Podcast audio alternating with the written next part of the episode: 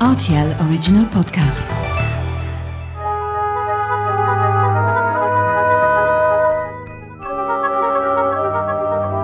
La route des vins du Luxembourg. Bonjour Pascal Carré, Bonjour. comment allez-vous? Ben, très bien, merci beaucoup. C'est super sympa de, de m'accueillir ici. Vous êtes en compagnie d'Aristide, Aristide Spice. Tout à fait, mais bonjour. Bonjour. Je suis vraiment ravi de venir ici dans, dans votre cave, d'autant que, alors on a l'habitude hein, de, de sillonner euh, euh, toutes ces terres luxembourgeoises au sein de ce podcast, La Route des Vins du Luxembourg. Oui. Moi, il a fallu que j'aille euh, plus ou moins entre Paris et New York pour vous trouver, ou je ne sais même plus où. Mais en fait, on parlait de vous dans un magazine euh, aérien, Oui, tout simplement. Vous arrivez de faire des collaborations comme ça avec tout le monde? Oui, bien sûr. La, sommellerie, la grande sommellerie, on va dire, c'est un petit monde. hein, euh, et on se connaît tous euh, un peu beaucoup. On a tous fait des voyages ensemble. Aristide euh, donc, a participé pendant quelques années, quelques éditions au concours des meilleurs sommeliers d'Europe et meilleurs sommeliers du monde. Donc là, forcément, on a côtoyé pendant plusieurs jours toute cette grande famille. Et parfois, on collabore sur des projets en Belgique, en France ou encore bien plus loin. Aristide a été animé des soirées en Australie hein, il y a quelques années. Donc voilà, oui. ça fait voyager le vin aussi. hein. Alors ça, on va en parler hein, de ces différents voyages, ces différentes fonctions hein, que, que vous avez euh, tous les deux. Alors Pascal Carré, vous, vous êtes meilleur sommelier de, de Belgique. Ça remonte à, Ah, quelques années. à quelques, Quelques années. hein. oui, oui. Aristide, on va en parler, on va parler de, de vous tout à l'heure aussi, de, de votre euh, parcours. Vous êtes euh, associés tous les deux dans cette aventure. Tout d'abord, comment a commencé cette aventure autour du vin, Pascal Carré? Ah oui, alors c'est une histoire de passion. Euh, au départ, ce sont les clients qui m'ont un peu mis le pied à l'étrier. J'étais tout jeune euh, apprenti euh, serveur dans la restauration en, Belgique, au Forges du Pont-d'Oie, restaurant extraordinaire avec une cave fabuleuse. Et donc là, je voyais des personnes déguster des vins, s'appliquant dessus, en disant ça sent ceci, ça sent cela. Ça me semblait bien curieux. Et alors, ça fait que ça piquait ma curiosité. Je m'y suis intéressé, un petit peu beaucoup passionnément à la folie. Et puis c'est comme ça que ça a commencé. Donc ça, c'était en 87 déjà. Et puis de fil en aiguille, après on m'a sollicité pour faire un concours de sommellerie en junior en Belgique. C'est plutôt bien passé puisque pour ma première participation, j'ai fait la première place. Et puis après, je me suis dit, c'est- c'était un coup de chance, il faut que je- j'essaie de faire autre chose. J'ai fait le concours du meilleur maître sommelier de Belgique. Et là, j'ai fait la première place en 96-97. Donc je me suis dit, finalement, dans cette branche-là, j'ai peut-être quelque chose à jouer parce que j'ai pas trop forcé et on s'amuse bien et ça fonctionne plutôt bien. On dit toujours la sommellerie, c'est pour les Français. Bah non, c'est faux, c'est pour les Belges aussi. Eh bien attention, parce que dans le binôme ici, avec Aristide, hein, moi je suis français et Aristide est belge. Voilà. Et moi, par contre, j'ai appris mon métier en Belgique, principalement sur les vins français au départ, et euh, est belge, donc c'est vraiment un enfant du cru. Aristide, on va parler également de, votre euh, parcours, hein, qui, est, aussi un parcours, j'ai envie de dire, euh, tout simplement formidable, titré aussi, mais ça commence par quoi au final? Une école hôtelière par exemple? Je vous remercie. Alors effectivement, ça commence par euh, une formation en hôtellerie. Alors moi, je suis un peu un cas particulier. J'ai fait des, des études tout à fait traditionnelles, classiques, avec des cours du soir, par contre, en dégustation de vin et en cuisine, des nombreux stages. J'ai commencé ça lorsque j'avais 12 ans. Donc je suis aussi un peu une curiosité à ce parce que commencer si jeune, c'est pas courant courant. Et après quelques années euh, et une année en Australie afin d'apprendre l'anglais et d'apprendre d'apprendre la vie tout simplement, eh bien euh, je suis rentré au pays et j'ai euh, rencontré Pascal dans un restaurant absolument formidable qui s'appelait les Forges du Pont d'Oie à AB en Belgique et donc j'ai postulé et ils m'ont accepté et j'ai appris le métier avec Pascal qui a été mon mentor pendant de nombreuses années. Moi j'ai été son commis et puis il m'a poussé, il m'a stimulé à à à, à m'inscrire à des concours, un petit peu comme lui avait fait auparavant. Et euh, j'ai fait pareil, donc inscrit au concours meilleur sommelier de Belgique que j'ai eu la chance de, de remporter euh, et le plaisir de remporter en 2007. Et ça m'a permis ensuite d'avancer sur des concours européens, des concours mondiaux qui permettent de voyager et de rencontrer des gens et surtout d'apprendre, de se motiver toujours à, rester dans le coup, à- à avancer et à se perfectionner. C'est beaucoup de pression ou au contraire on se dit bon finalement on n'a pas grand chose à perdre, on est là pour apprendre Comment vous, voyez les choses vous à l'époque? Mais en tant que Belge, on a moins de pression que si on était français, effectivement. Donc ça, ça aide certainement. Après, euh, d'être un pays euh, non producteur en Belgique, eh bien, c'est vrai qu'on ça permet de, goûter au vin du monde entier. Et ces concours touchent à toutes les boissons, puisqu'on peut rappeler que le sommelier est dans un restaurant la personne qui s'occupe de tout ce qui est liquide, à la différence du chef qui s'occupe des solides. Donc nous ici, eh bien, euh, on commandait les vins, les apéritifs, les digestifs, les eaux, les thés, les cafés. Tout ça, ça doit être maîtrisé par le sommelier tant, en tant que théorie et pratique. Donc la dégustation, le service et alors bien sûr le clou du spectacle pour un sommelier, c'est l'accord mets et vin.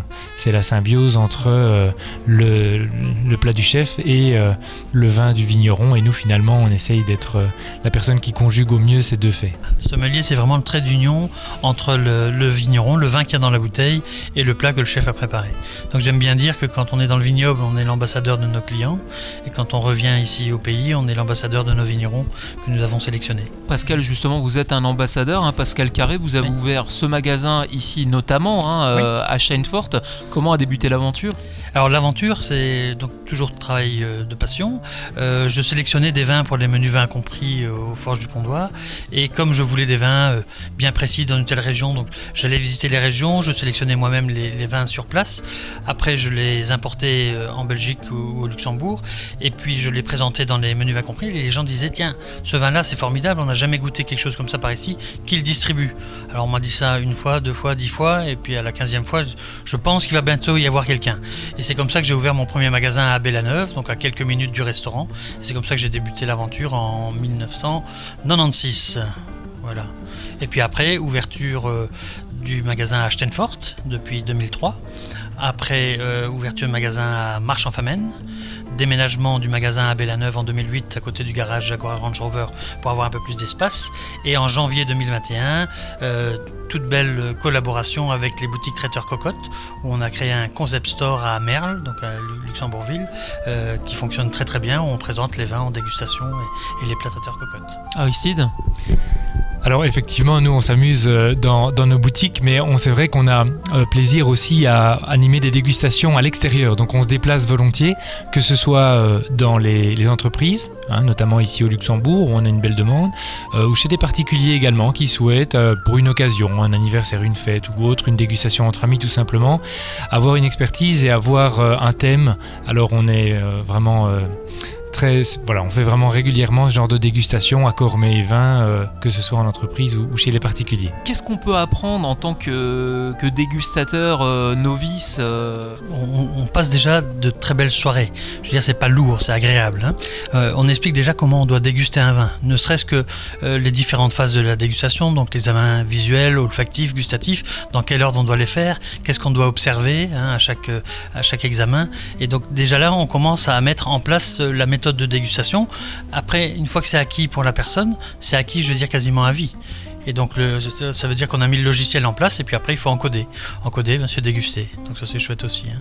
Et donc ces encodages, finalement, vous les proposez à longueur de temps, à longueur d'année ici Oui. Alors on fait des, cours de dégustation, des formations en, continu, donc c'est 10 séances à l'année. On fait ça à peu près une fois par mois, de 19h à 21h30, ça se passe très bien. On aborde différents thèmes, les, régions de France, mais aussi ailleurs. Euh, on fait des animations aussi sur demande. Et alors maintenant, on a lancé aussi, avec un petit peu de chance, hein, quand on connaît la conjoncture qu'on a traversée, en 2020, on a lancé notre site internet avec euh, possibilité euh, de visionner des vidéos. Je crois qu'on a près de 400 vidéos de dégustation sur notre site, avec la possibilité de faire les achats aussi. Et donc ça a bien occupé pendant les soirées Covid, on va dire. Comment ça se passe quand on passe de sommelier de restaurant à sommelier caviste? Alors effectivement, moi j'ai rejoint Pascal euh, en 2008 ici et aujourd'hui associé à la cave des sommeliers. Euh, alors c'est un métier qui est sensiblement identique, c'est-à-dire que vous rentrez dans un restaurant, vous choisissez votre menu, ensuite vous choisissez le vin qui va avec, ou alors vous êtes conseillé, vous pouvez le faire dans l'autre sens aussi, c'est plus rare mais ça marche aussi. Et ici finalement dans les boutiques on constate que de nombreux clients arrivent en disant ben, ce week-end je reçois des amis, voilà les plats que je vais préparer, que me conseillez-vous? Donc le, le conseil est relativement le même. La seule chose, c'est qu'on n'est pas là pour déboucher la bouteille et le servir. Donc on donne le maximum de commentaires sur place.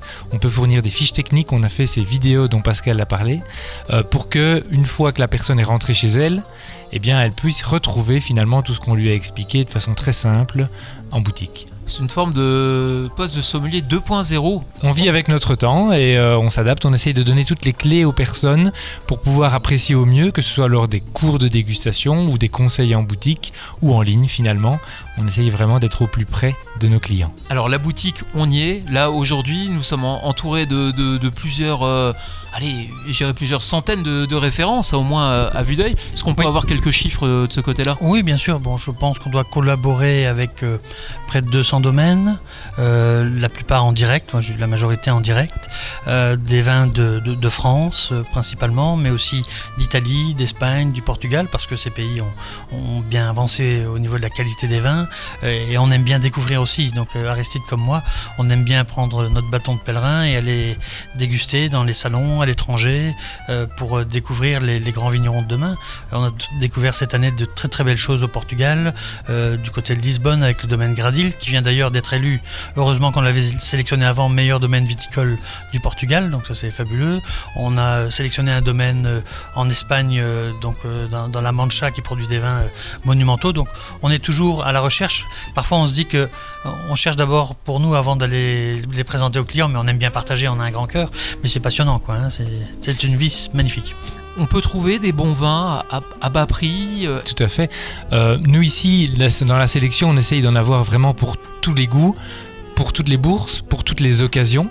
Donc effectivement, on peut trouver un vin pour un banquet, un vin pour le quotidien. On peut trouver des grands crus, des vins prestigieux, des grands classiques, mais aussi des vins moins connus. Euh, donc on, essaye vraiment d'offrir une sélection qui puisse convenir à tout le monde. Nous avons également une belle gamme de vins euh, bio, de vins biodynamiques. Nous avons différents formats de bouteilles, que ce soit les magnums qui euh, ont leur succès, que ce soit les demi-bouteilles occasionnellement. Donc voilà, on essaye vraiment de pouvoir contenter le plus grand nombre. Comment se passe le contact avec quelqu'un qui n'est pas habitué à se rendre dans une cave? Je pense à ces, personnes qui, ont l'habitude d'acheter euh, du vin en supermarché, qui vont avoir un budget de... bah, je pense par exemple à 7-8 euros pour, pour une bouteille de vin. Est-ce que ce sont des, des gens que vous êtes en mesure de, de, conseiller? Oui, bien sûr. No- no- notre travail, euh, avant tout, c'est d'être à l'écoute. Donc le, vin, c'est quelque chose qui, qui fait plaisir, bien sûr, mais qui peut parfois faire un peu peur, tellement il y a une diversité. Et nous, notre rôle, c'est de simplifier l'histoire.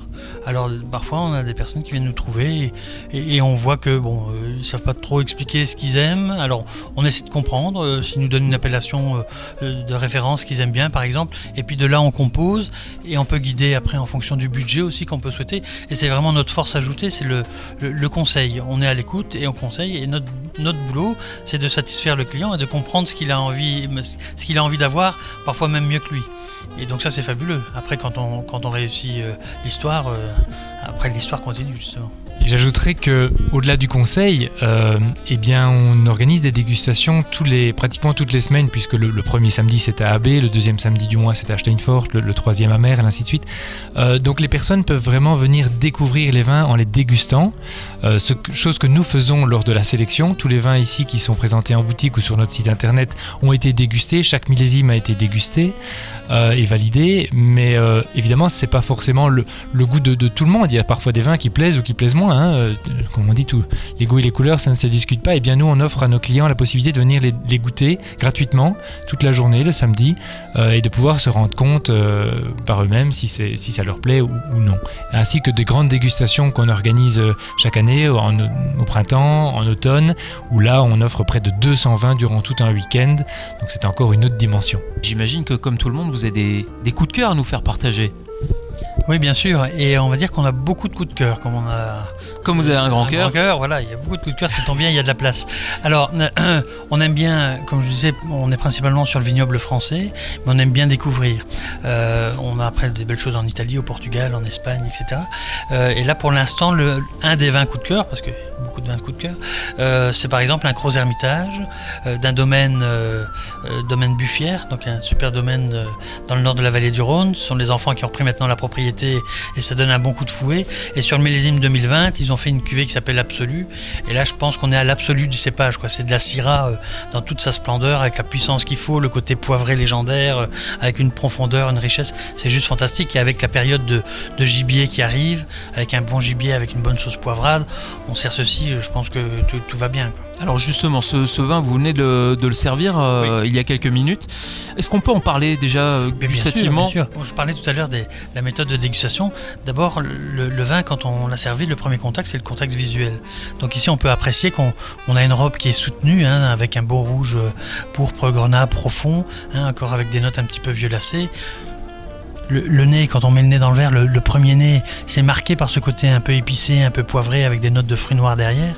Après, je ne vais pas le faire en bouche parce qu'en même temps que je parler au micro, ça va être compliqué, mais en bouche, comme je l'ai goûté avant, on a une belle matière, on a ce qu'il faut d'acidité, hein, c'est bien équilibré, on a une structure tannique qui est omniprésente mais qui n'est pas agressive, qui accompagnera très bien un gibier euh, servi un petit peu rosé au niveau de la cuisson, ça fonctionne encore, encore mieux.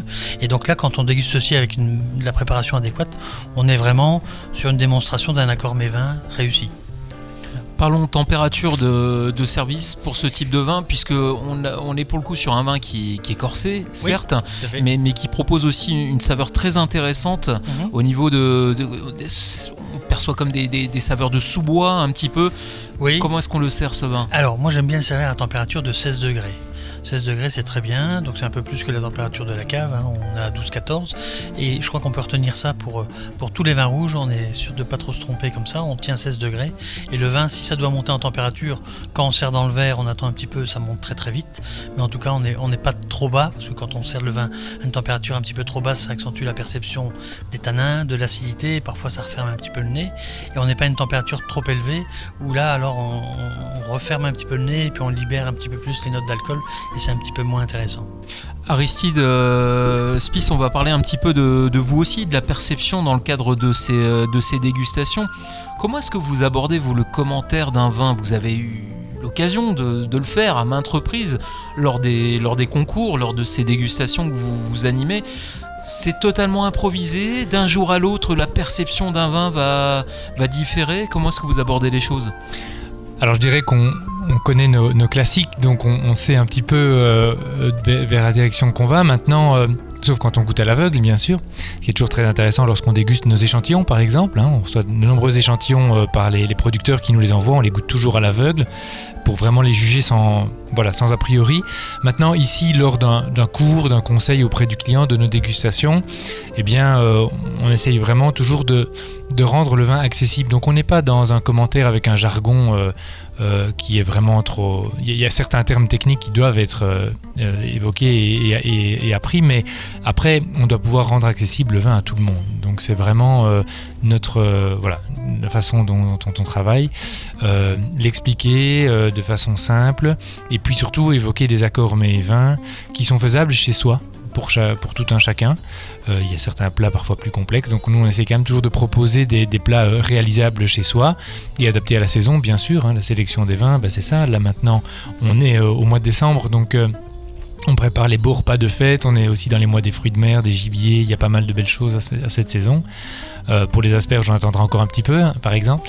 mais voilà, on essaye de, toujours viser les, accords mets et vins bah, du moment et de saison. Alors, on va parler un peu de, cette progression du, vin, euh, le vin des modes, on le sait. Vous les suivez comment, vous, ces modes? Vous vous documentez ou au contraire, c'est au gré des, des, flacons que vous recevez que vous vous rendez compte que les goûts, les saveurs évoluent Aristide comme moi et d'autres membres de l'équipe, parce qu'on n'est pas, on pas que tous les deux, on n'arriverait pas à faire tout ça sinon. Euh, on a une belle équipe de, 15 personnes, donc, euh, et 15 personnes motivées, donc ça, permet de faire du beau travail.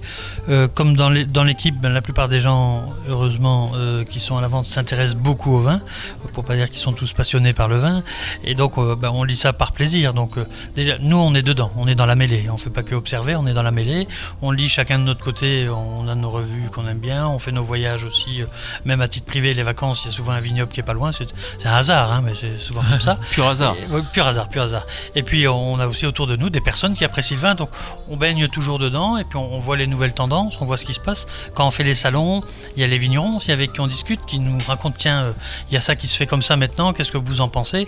Eux aussi sont à la recherche euh, d'avis quoi, hein, pour bien sentir ce qui se passe sur, sur la planète vin. Et on fait une petite synthèse de tout ça et puis on, continue, euh, à, écouter pour voir euh, vers où il faut aller. Mais avant tout, je crois, pour, l'instant, on a toujours fait comme ça. On est en phase avec notre clientèle. On, surfe sur, euh, sur notre passion et puis on, suit un peu les choses comme tout le monde. Ainsi, tu veux? Je dirais qu'effectivement, nous dans la, dans la sélection, il y a des vins de, de toute origine, de tout style. des vins plus légers, des vins plus puissants, des vins plus alcoolisé, plus, plus léger, plus boisé ou autre. Euh, mais une constante qu'on essaie toujours de rechercher avec Pascal, c'est l'équilibre des vins. C'est-à-dire que pour nous, on peut accepter qu'un vin soit, plus léger, plus corsé ou voilà plus, fruité ou autre, euh, et ça on l'indiquera au client qui, choisira en fonction de, de ses, attentes. Mais euh, le vin à la fin doit toujours être très équilibré. C'est ça qui le rend finalement très buvable, très agréable, une impression d'harmonie. Euh, un des marqueurs de qualité aussi d'un vin, c'est sa complexité aromatique. C'est toujours un peu décevant quand on a un, deux, deux arômes à décrire et puis ça s'arrête là. Hein, alors que quand on peut en décrire une dizaine et prendre plaisir avec des, jolis arômes, c'est, bien plus agréable. Et puis la, persistance aromatique aussi. Hein. Lorsque vous avez un vin qui est plaisant en bouche, c'est dommage que ça s'arrête après trois secondes une fois qu'on l'a avalé ou craché. Donc euh, c'est vrai qu'avoir un vin qui, persiste, qui, perdure en, en finale, c'est toujours très agréable. Donc vraiment, l'équilibre des vins, c'est un quel que soit son style finalement, c'est quelque chose qu'on regarde et c'est très important à l'heure où aujourd'hui, réchauffement climatique, il y a des choses qui évoluent, des terroirs qui ne sont plus, qui ne donnent plus les mêmes vins qu'il y a 10-15 ans, euh, des encépagements qui, qui diffèrent aussi d'une région à l'autre et qui évoluent eux-mêmes. Donc ça c'est important de rester vigilant là-dessus.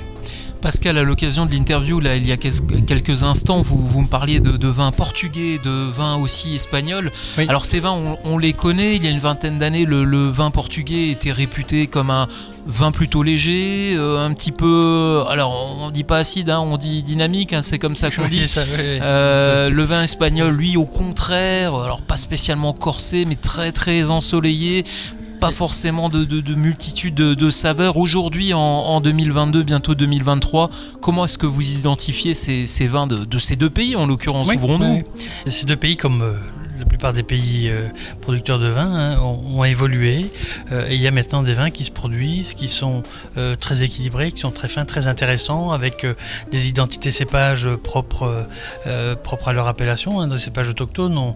On, parlait des vins du côté de Lisbonne, on a dégusté là des, vins issus de cépages Arinto, du Vosino, qu'on croise très rarement, mais qui sont arrivés là au niveau maintenant de la vinification à une finesse de, de l'expression qui est vraiment très très intéressante. Et ça apporte une une, palette, une touche supplémentaire sur la palette euh, vin. Au niveau des accords vins c'est fantastique. On se dit que si on a un Arinto qui est euh, un petit peu boisé, un petit peu citronné comme un Riesling, voire presque avec des touches un peu, un peu hydrocarbures ou minéral profond, ça peut être intéressant à associer avec tel ou tel type de plat. Comment vous les trouvez ces vins? Ce sont eux qui font la démarche d'aller vers vous ou au contraire vous vous chinez euh? Il y, a un peu, il y a un peu les deux. Alors, on lit beaucoup, donc on voit parfois des on entend parler de domaines, on se dit tiens pourquoi pas. Parfois, on va dans le vignoble, donc là, c'est vraiment le travail d'aventurier. Quoi, hein. On fait du porte-à-porte, euh, on vient déguster, on fait beaucoup de salons à l'international, et là, on, déguste des vins de, tous les pays, et puis on essaie de trouver. Donc là, c'est la dégustation. Il faut. Alors, la, proportion, c'est. Et tous les échantillons qu'on reçoit aussi. Mais par rapport aux échantillons, à la dégustation sur place dans les salons, il faut se dire que sur, euh, sur 420 dégustés, on va en retenir un. C'est un travail de sélection. Ah oui, effectivement. Et d'ailleurs, une sélection, vous nous en proposez une deuxième. C'est une Syrah Oui, tout à bien fait. Ça. Alors, comme moi j'ai parlé tout à l'heure de, la Syrah de la vallée du Rhône, je vais laisser parler Aristide de ce domaine-là parce que je sais qu'il l'apprécie particulièrement. Aristide Effectivement, c'est une des découvertes de cette année 2022. Euh, le domaine des ESA des Carizal, c'est un, producteur qui est euh, non loin de, de Ciudad Real, euh, pas loin de, donc un peu au sud de, Madrid, hein, perché à, à, plus de 800 mètres d'altitude. Et donc ici, on a goûté des vins avec une finesse de tanin inouïe. Euh, vraiment, c'est d'une délicatesse, donc euh, que ce soit sur les cépages Syrah ou Cabernet Sauvignon ou Petit Verdot même, euh, des cépages à, connotation tannique et structurée. On a chez eux un, grain de tanin qui donne une impression de, de velours. C'est toujours des vins très équilibrés. Oui, il fait chaud la journée, mais il fait frais la nuit à cause de l'altitude. Et donc, en fin de compte, on a des vins extrêmement équilibrés.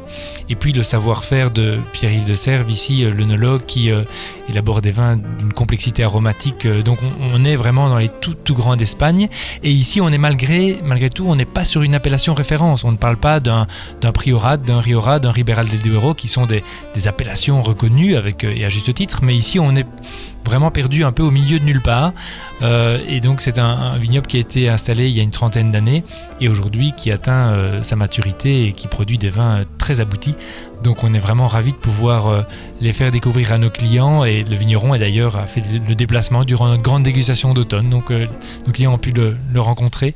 Euh, on a eu ce plaisir et cette chance. Donc voilà un peu comment ça se passe. On, bourlingue un peu à gauche, à droite euh, et on- évidemment on est attentif aux pays émergents euh, ou en tout cas le Portugal et l'Espagne, on, on y fait du vin depuis très très longtemps, mais je vais dire au niveau qualitatif, il y a un vrai essor dans ces pays-là, comme l'Italie aussi a fait énormément de progrès, l'Allemagne, enfin voilà, on est très ouvert aussi à des vins qui, même si la France reste notre cœur de gamme, et on aime beaucoup les, vignerons euh, français et les vins français, mais on est très ouvert aux, autres pays et aussi certainement le Luxembourg.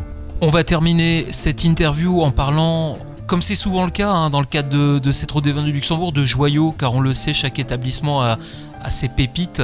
On vous demande parfois des, vins d'exception ou, des vins rares, hein, parce que les, deux sont pas forcément euh, compatibles. Ça représente quel volume de vente, grosso modo, et comment on fonctionne lorsqu'on a ce, type de, de demande? Comme euh, nous sommes euh, originaires de la restauration, hein, notre premier travail c'est sommelier en restaurant. Euh, moi ça fait euh, 35 ans que je fais, Aristide un petit peu moins parce qu'il est plus jeune. Donc on a noué des contacts avec les, grandes, les grandes familles du vin voilà, de- depuis toujours. Quoi. Je veux on, est on a de bons rapports avec et donc euh, quand on a des clients qui cherchent des vins bien spécifiques, des vins de prestige, euh, on a les réseaux pour pouvoir se les procurer à des conditions tout à fait intéressantes.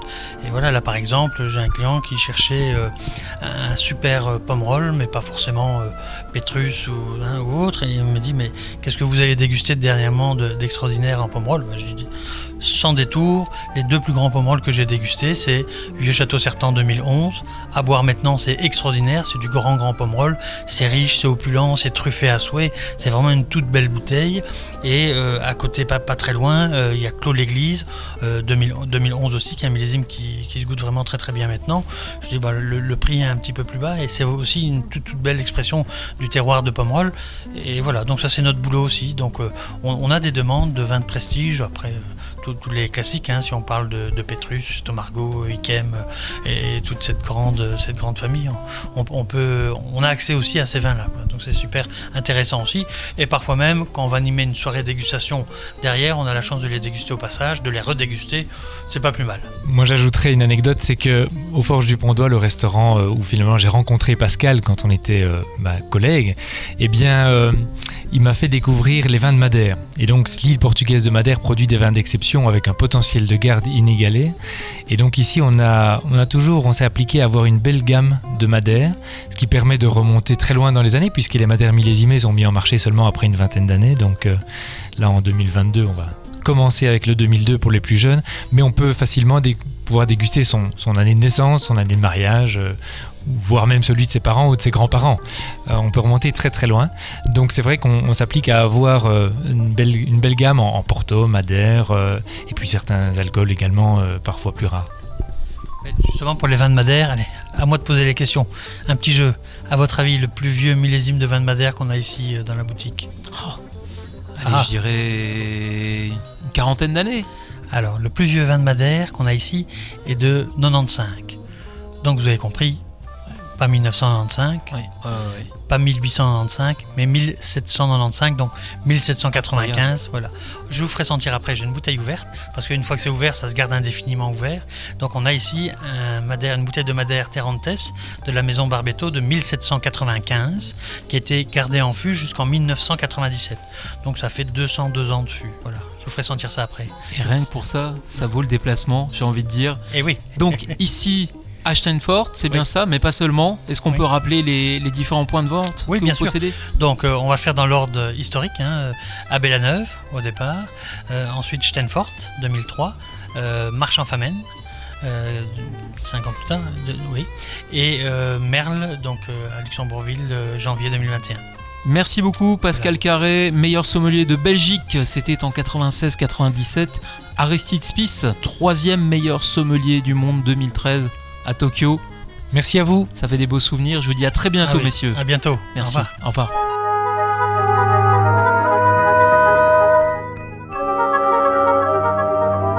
La route des vins du Luxembourg.